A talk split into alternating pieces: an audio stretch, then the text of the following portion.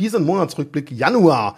Wir haben endlich mal so, wenn man rückwirkend schaut, mal einen schönen Monat hinter uns, Mirko. Man sieht auch, du grinst mal richtig schön. Und wir wollen mal gucken, was gab's denn? War alles nur Licht? Gibt's auch noch Schatten in der Zukunft? Erstmal auf jeden Fall schön, dass du dir Zeit gefunden hast. Hi.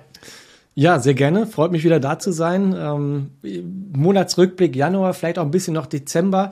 Mhm. Fakt ist, mit dem neuen Jahr kam die bessere Stimmung. Ich war im Urlaub, deswegen habe ich auch ein breites Grinsen auf den Lippen, weil es wirklich in meinem Urlaub angefangen hat zu pumpen. Das freut mich dann natürlich, dass man mit einem grünen äh, Rückenwind quasi zurückkommt. Und ja, also lass uns das gerne mal auseinandernehmen, was wie gut tatsächlich ist und was das jetzt eigentlich auch für Krypto bedeutet. Mhm.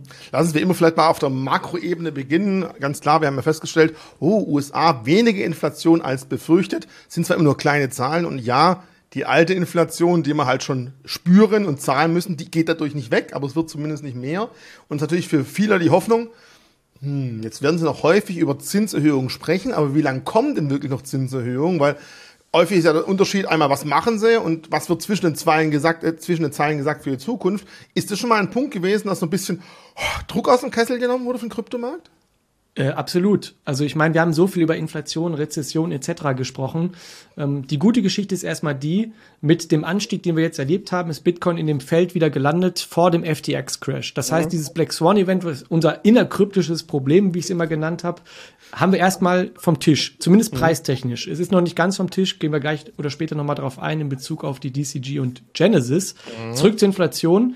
Wir sind also wieder Hand in Hand äh, romantisch mit dem Finanzmarkt unterwegs und der erlebt ja gerade auch so einen kleinen Wettkampf. Ja, wird doch keine Rezession. Die Inflation selbst ist gefühlt gar kein Thema mehr. Wir hatten jetzt so massiv positive Inflationszahlen auch hintereinander, dass wir auf das Zinswendenende beziehungsweise erstmal den Zinsanstiegsende so ein bisschen luken. Und was macht der Finanzmarkt dann natürlich? Er steigt, weil das gut ist für Risikoassets. Yeah, die Party geht los.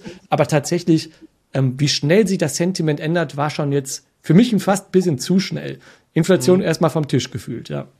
Und das Zweite, wir haben jetzt gerade Meldungen aus Deutschland gehabt. Ja, für die Kryptoszene insgesamt ist Deutschland nicht unbedingt der Treiber, aber trotz allem für uns mal ganz interessant. Bisher hat man gedacht, ja, Wirtschaftsleistung, BIP geht auf 0,4 zurück. Also wir verlieren unsere Wirtschaftsleistung ein bisschen. Es wäre ja schon ein bisschen Rezession gewesen. Jetzt kam heute, wir zeichnen am 26.01. auf die Meldung, hm, ja, vielleicht sogar doch ein Plus von 0,2, davon wird ausgegangen, also doch keine Rezession, gerade so an der Kurve entlang geschreddert und in Line geblieben, was meinst du? Ich bin der Meinung, das BIP kann eine echte Rezession gar nicht richtig widerspiegeln. Also erstmal ist das BIP ein Zeichen dafür, dass wir doch vielleicht gar nicht so stark gelitten haben in den letzten Monaten, wie, wie es erstmal schien. Ob das jetzt wirklich gut oder schlecht ist für die Gesamtwirtschaft, finde ich schwierig, weil das Gesamtwirtschaftswachstum zeigt auch nicht einzelne Sektoren, die vielleicht besonders gelitten haben. Man sieht aber auch am starken Euro, an der Zinspolitik in Europa, es geht in eine bessere Richtung und gucken wir uns mal die Performance vom DAX an, dann ist sie sogar besser als vom Dow Jones.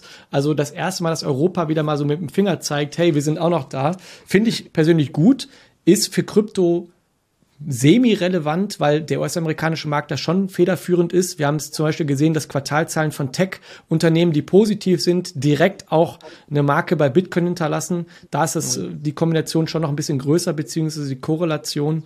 Ja, also ist es schön, aber eine echte Rezession, da brauchen wir mehr Daten, äh, auch mehrere Bips hintereinander, die wieder positiv sind. Von daher Stay tuned, wir gucken immer noch in die Vergangenheit. Vielleicht sind wir in der Rezession, vielleicht auch nicht. Das werden wir wahrscheinlich erst in einem Jahr wissen oder gewusst ja, haben. So, an welchem Punkt des Wirtschaftszyklus man sich befindet, weiß man nur, wo man sich befand. Und man, das ist immer schwierige. Aber zumindest kann man sagen, zum Vergleich zu vor einem Monat, als wir das letzte Video gedreht haben, die Wolken sind definitiv noch da. Sie sind nicht mehr schwarz, sie sind halt dunkelgrau. Und das ist schon mal ein Punkt, dass sich einige schon mal freuen. Und man sieht es auch in den Kursen ganz klar.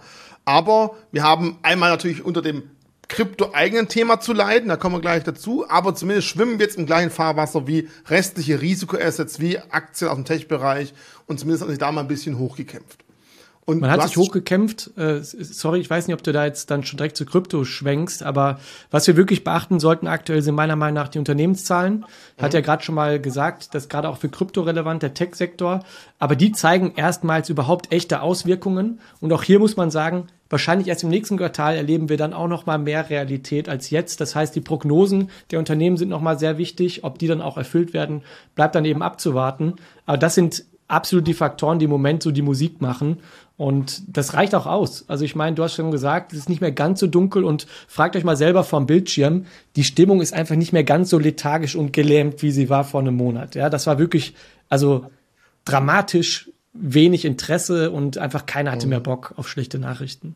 Zu Recht. Aber es war einfach nur so ein Dahingedümple, was ja eigentlich auch mal gut sein kann, um einfach ein Kraft zu sammeln ich glaube, viele sind halt vielleicht verwöhnt, die halt den Markt nur steil in der Rakete kennen. Manchmal ist es auch ganz gut, wenn der Markt einfach mal so ein bisschen sich fast sammelt, verschnauft und dann einfach nicht in so eine überhitzte Phase reinkommt. Kann vielleicht im Nachhinein auch mal ganz gut sein. Macht natürlich auch keinen Spaß, wenn man so irgendwo zwischendrin hängt wie in den Seilen, ist natürlich nicht so schön. Vielleicht zu den Zahlen, wir sind jetzt kurz davor, am 2. Februar fängt Apple mit den Quartalszahlen an. Also da kommt genau das, was du gesagt hast, dass wir mal schauen, ob man sich vielleicht im Kryptomarkt an die Tech-Aktien ranhängen kann, weil wenn die nämlich wirklich halbwegs gut die ganze Nummer überstanden haben oder die ersten Signale zeigen, kann das auch positiv sein. Also wieder ein Zeichen, dass halt Krypto und Aktien, auch wenn wir viele Krypto-Hardcore-Anhänger haben und viele, die nur mit Aktien sich beschäftigen, halt doch mehr und mehr zusammenwachsen, weil einfach das große Geld auf beiden Spielplätzen sich mehr und mehr tummelt und dementsprechend auch ähnliche Ansätze verwendet und angesetzt werden. Und das eine sollte man definitiv betrachten, auch wenn man nur das andere besitzt. Es gehört einfach Absolut. zusammen und andere Zahlen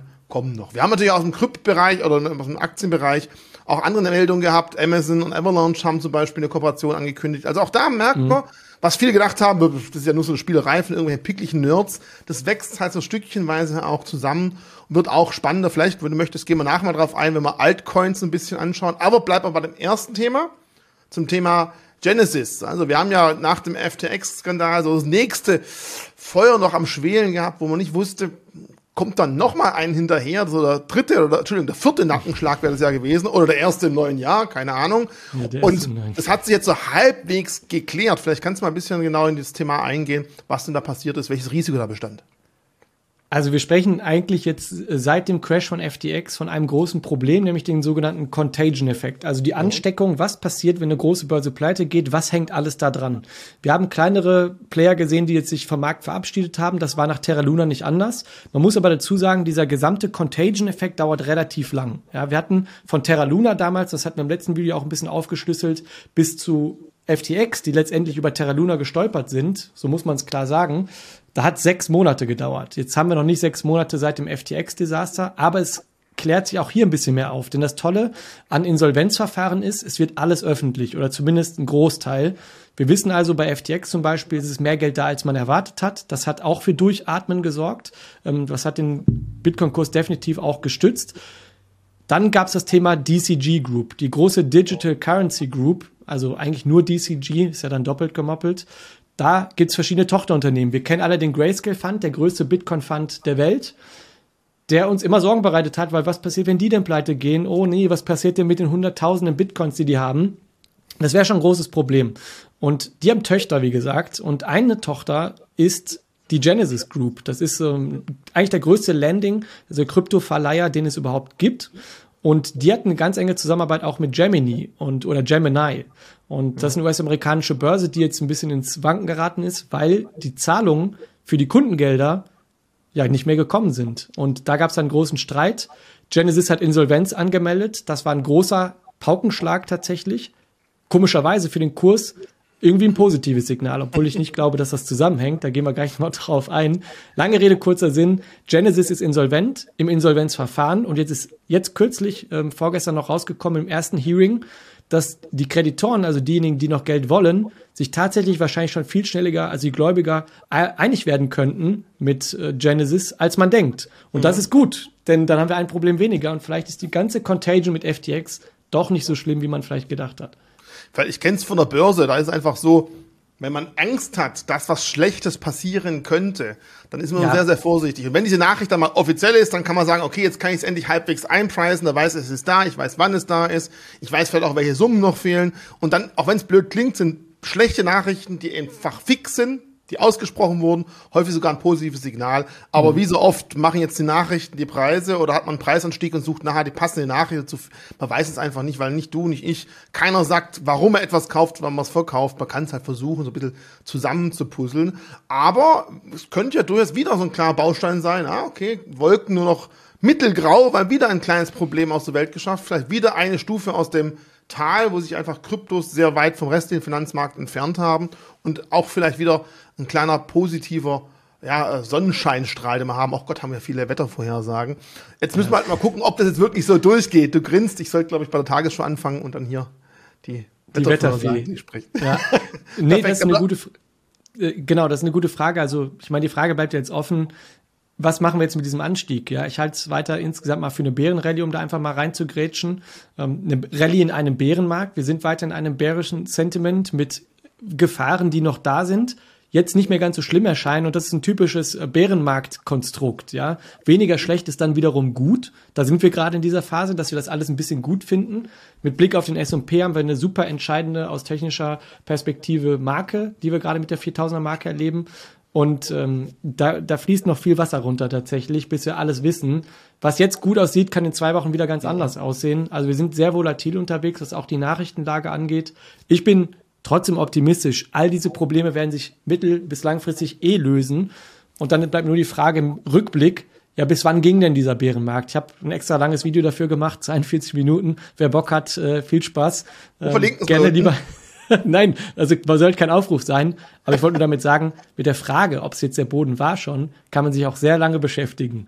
Machen wir mal so, für die, die sich die Zeit nicht nehmen wollen, was wirklich total schade wäre, ja. 52 Minuten solo sprechen zu hören über dieses Thema, machst du mal kurz und knackig. Ich meine jetzt nicht wann, also ich möchte jetzt kein Datum hören, aber mhm. welche Ereignisse, welche Szenarien müsste denn so halbwegs jetzt auf dem Kryptomarkt vonstatten gehen, dass du sagst, okay, wir haben jetzt eine Bärenmarkt-Rallye, also in einem fallenden Markt geht's mal nach oben. Und wann würdest du sagen, wann verlassen wir dann diesen Bärenmarkt, kommen in neutrale Gebiete oder sogar wieder in bullische, in positive Bewegung? Was müsste zu alles nötig sein?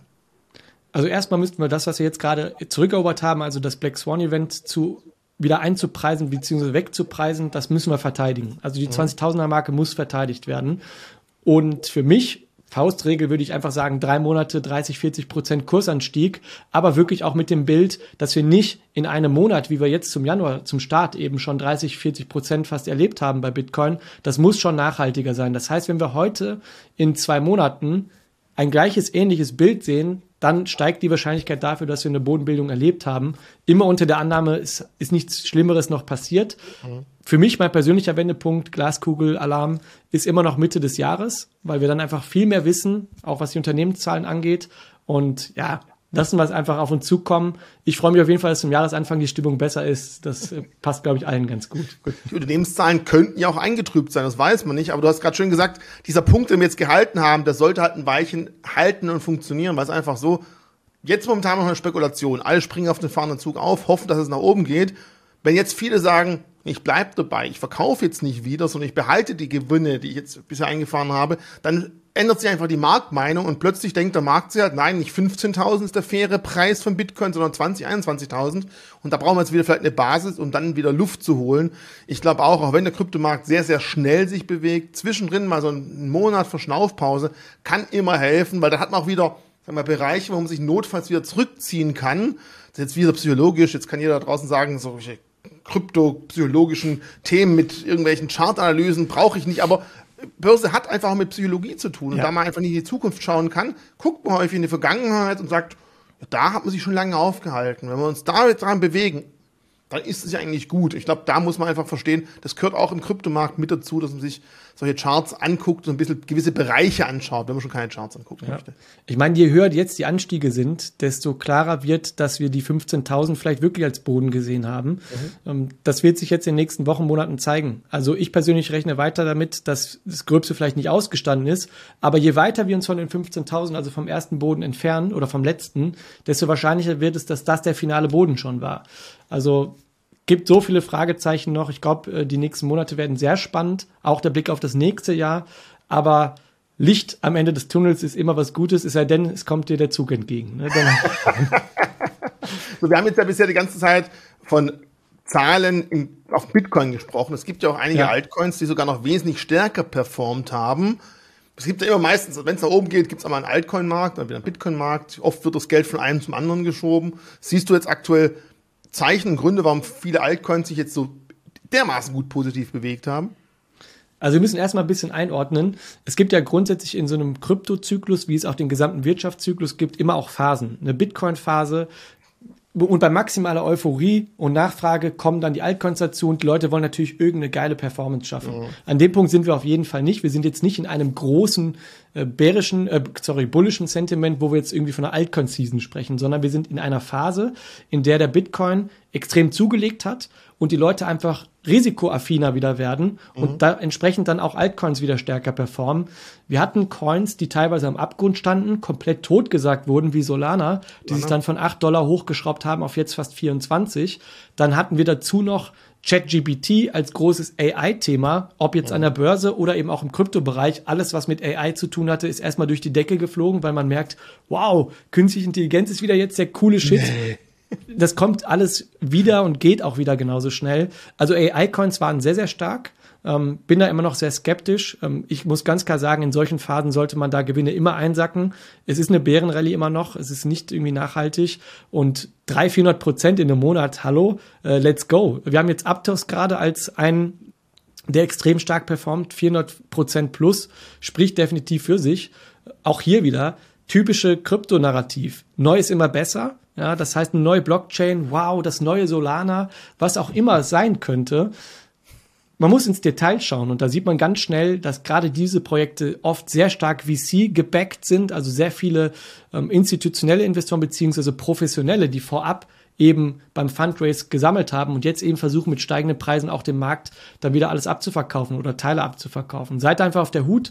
Ähm, es ist eine ganz klassische Rallye-Entwicklung, wie sie sich dann eben auch ausmünzt dann eben auch in die kleineren Nischen. Aber so eine ganz klare Sprache gibt's nicht. Also das muss man auch sagen. Also neu ist nicht immer besser. Das sieht man, muss ich persönlich auch sagen, bei Bitcoin, dass uralt einfach doch durchaus Aber auch seine Berechtigung hat. Ich muss es vielleicht nochmal auch erklären, das ist mir schon ja. wichtig. Ich sage immer, neu ist immer besser, gerade im Altcoin-Bereich, weil man einfach hier immer wieder von neuen Geschichten berichtet. Und was ist das Beste, um eine Outperformance zu schaffen? Man kennt den Preis nicht. Also eine ja, Preisfindungsphase, die ja. gibt's bei neuen Coins natürlich eher als bei alten. Heißt nicht, dass alte schlecht sind, sondern alte sind gerade auch für die langfristige Anlage eher besser geeignet und dann eher nur von den Top-Coins. Ich sage eh immer nur Bitcoin und Ethereum. Der Rest ist Spielerei. Da sollte man sich halt bewusst sein. Ja, eine neue Geschichte ist schnell auch vorbei.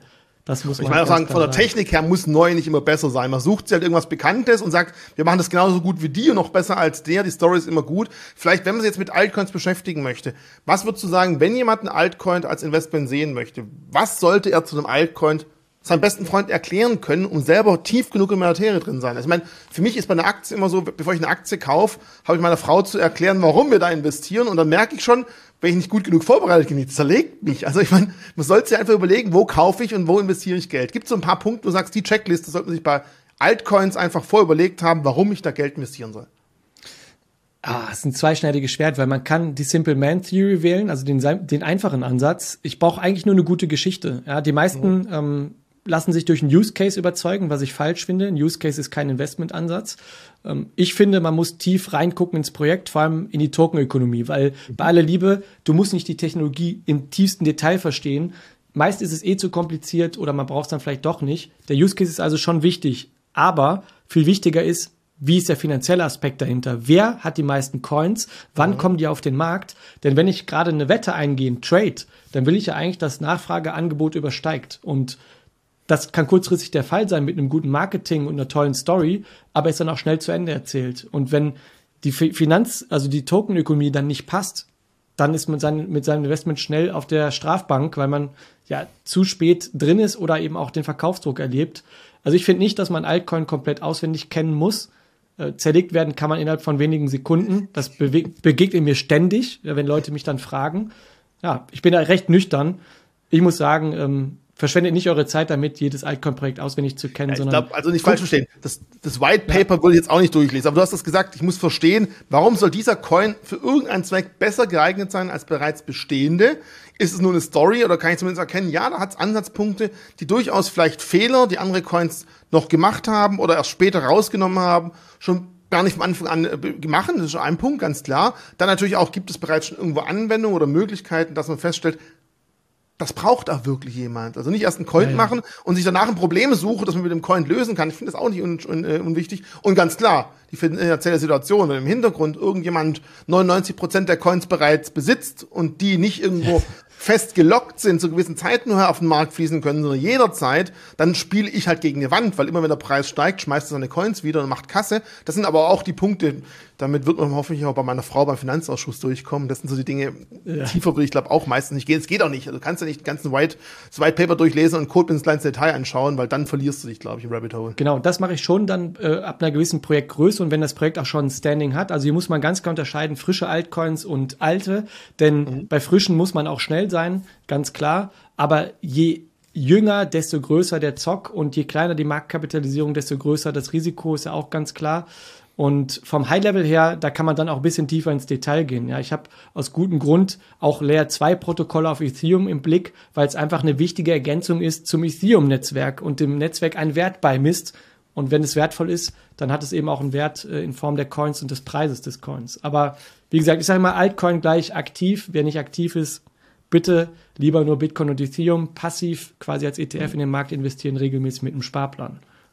Und nur kurz nochmal gesagt, bevor es wieder heißt, oh, die ganzen Shitcoiner, es ist ein Zock, es ist ein Risiko, es ist einfach eine Wette, dass ein gewisses Produkt vielleicht eine größere Nachfrage hat. Eine größere Nachfrage, muss aber ehrlicherweise auch sagen, heißt nicht, dass es in fünf Jahren dann wirklich mal irgendwas auf der Welt verändert. Es kann sein, in drei Jahren ist das Ding wieder weg. Also das muss man sich einfach ganz klar bewusst sein, wenn man sich mit sowas beschäftigt. Und das ist wirklich eine absolute Spekulation, die vielleicht irgendwann mal zu einer Investition werden kann oder auch wieder verschwindet. Das muss man einfach oft, kann man nicht oft genug sagen, dass man einfach ganz klar da auch unterscheiden muss.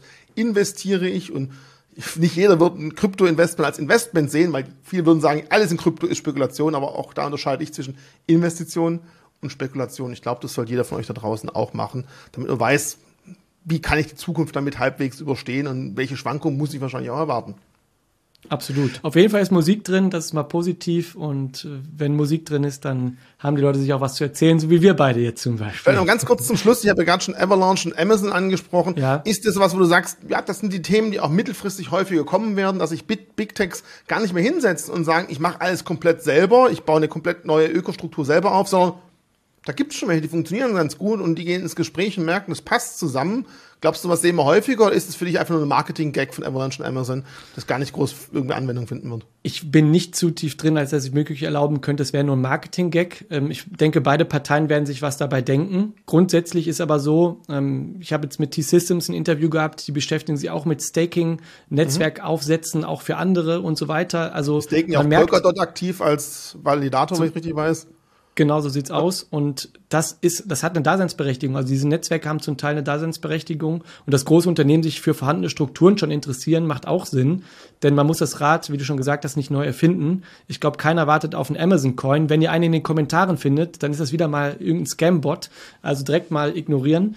Und äh, ja. Die Kommentare also, werden von mir handverlesen, sowas lasse ich gar nicht erst durch. Das mache ich auch, aber du weißt ja, wie das ist. Manchmal ja. kommt so eine Welle und dann kannst du nichts mehr machen. Amazon to the moon. Ich danke Herrn so und so, er hat mir schon jahrelang Richtig. geholfen, bei Bitcoin zu investieren. Sag ich, und dann fünfmal der gleiche Text. Na, danke schön.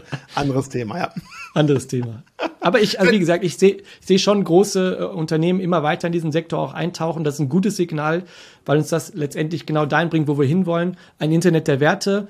Und ein Internet der Werte ist auch mein Haupt, sag ich mal, Aspekt, warum ich überhaupt im Kryptobereich auch investiert und aufgestellt bin. Ich meine, du investierst sicher auch, um irgendwo mal Gewinne zu erwirtschaften. Da würde ich jetzt ganz kurz zum Schluss aufs letzte Thema einkommen. Gestern kam, glaube ich, eine Nachricht raus, dass die EU das Kryptosteuersystem irgendwo vereinheitlichen möchte. Ist das noch zu frisch oder hast du auch eine Meinung zu dem Thema? Ist das was, wo man insgesamt sagen muss, ja klar, die wollen halt auch irgendwo Geld haben. Oder sagst du, ist auch nicht schlecht, weil es gibt Länder, Österreich zum Beispiel, da kannst du von Coin zu Coin hin und her hüpfen, musst du nicht jedes Mal immer den Überweg auf Euro und wieder zurück. Du wirst ja wahnsinnig. Dafür träumen die Österreicher von unserem Gesetz nach einem Jahr aktuell steuerfrei. Also es gibt über ja. Licht und Schatten. Wie siehst du das, dass da was Gemeinsames gemacht werden soll? Ist das gut oder schlecht? Also die Idee ist gut. An der Umsetzung wird sicherlich scheitern. Ähm, ich meine, die EU hat schon einiges versucht, gemeinsam durchzusetzen. Also no front an der Stelle. Wir haben mit Mika eine gute Regulierung, die auf den. Weg gebracht wird. Da steht jetzt nur die Unterschrift im März aus.